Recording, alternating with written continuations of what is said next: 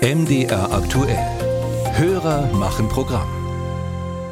Das Haushaltsurteil des Bundesverfassungsgerichts war ein Thema, an dem vermutlich keiner von Ihnen vorbeigekommen ist in den letzten Wochen. Ein Urteil, das die regierende Ampelkoalition in eine handfeste Krise gestürzt hat.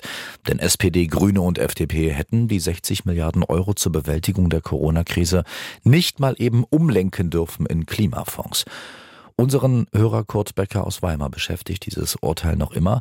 Ihn interessiert, was jetzt mit dem ganzen Geld passiert. Liegt das jetzt einfach so ungenutzt rum? Außerdem fragt er sich, ob man nach dem Urteil nicht das Haushaltsrecht anpassen müsste. Damit zukünftig die Umwidmung von Haushaltspositionen schneller passieren kann, damit sie das Geld dann dorthin kommt, wo es aktuell gebraucht wird. Nils Bohler hat sich informiert im Gespräch mit Politikern und Experten. Physisch gab es die 60 Milliarden Euro noch gar nicht, als die Bundesregierung angekündigt hatte, das Geld für den Klima- und Transformationsfonds zu verwenden.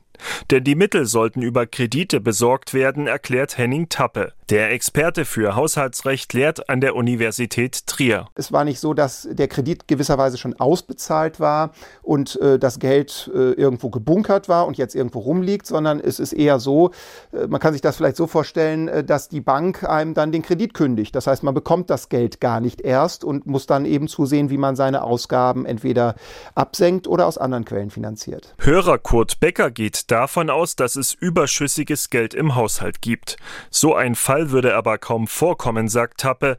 Falls es durch Planungsfehler oder höhere Steuereinnahmen doch Überschüsse gibt, dann wird laut Tappe damit folgendermaßen umgegangen. In dem Fall benutzt man diese Überschüsse üblicherweise dazu, dass man äh, Schulden, die man ansonsten aufgenommen hätte, gar nicht erst aufnimmt oder Schulden, die man aufgenommen hat, direkt wieder tilgt. Das heißt, in der Regel nimmt man keine Überschüsse mit ins nächste Jahr, sondern rechnet das mit Hilfe der Kredite spitz ab. Und sollte das Haushaltsrecht nun so geändert werden, dass Überschüsse auch für andere Projekte einfacher ausgegeben werden können?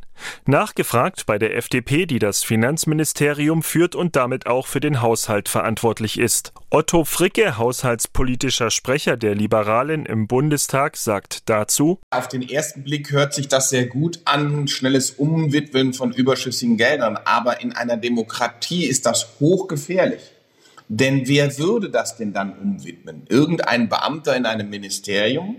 Der Sinn von Haushalt ist ja gerade die Verkörperung der Gewaltenteilung, dass eine Regierung nicht einfach machen kann, wie sie will. Und wenn sie sagt, ach, ich habe ein bisschen Geld übrig oder ein bisschen mehr Geld übrig, dann verwende ich das jetzt nicht dafür, sondern mal dafür. Auch Christian Hase findet nicht, dass das Haushaltsrecht flexibler werden sollte. Er ist haushaltspolitischer Sprecher der Fraktion von CDU und CSU. Also überschüssige Gelder, wenn es denn sowas gibt, äh, werden erstmal eingespart. Das heißt, äh, sie werden gar nicht umgewidmet, aber sonst äh, dienen sie zum Ausgleich über- und außerplanmäßigen Ausgaben. Damit ist das Haushaltsrecht schon hochflexibel, findet der CDU-Politiker.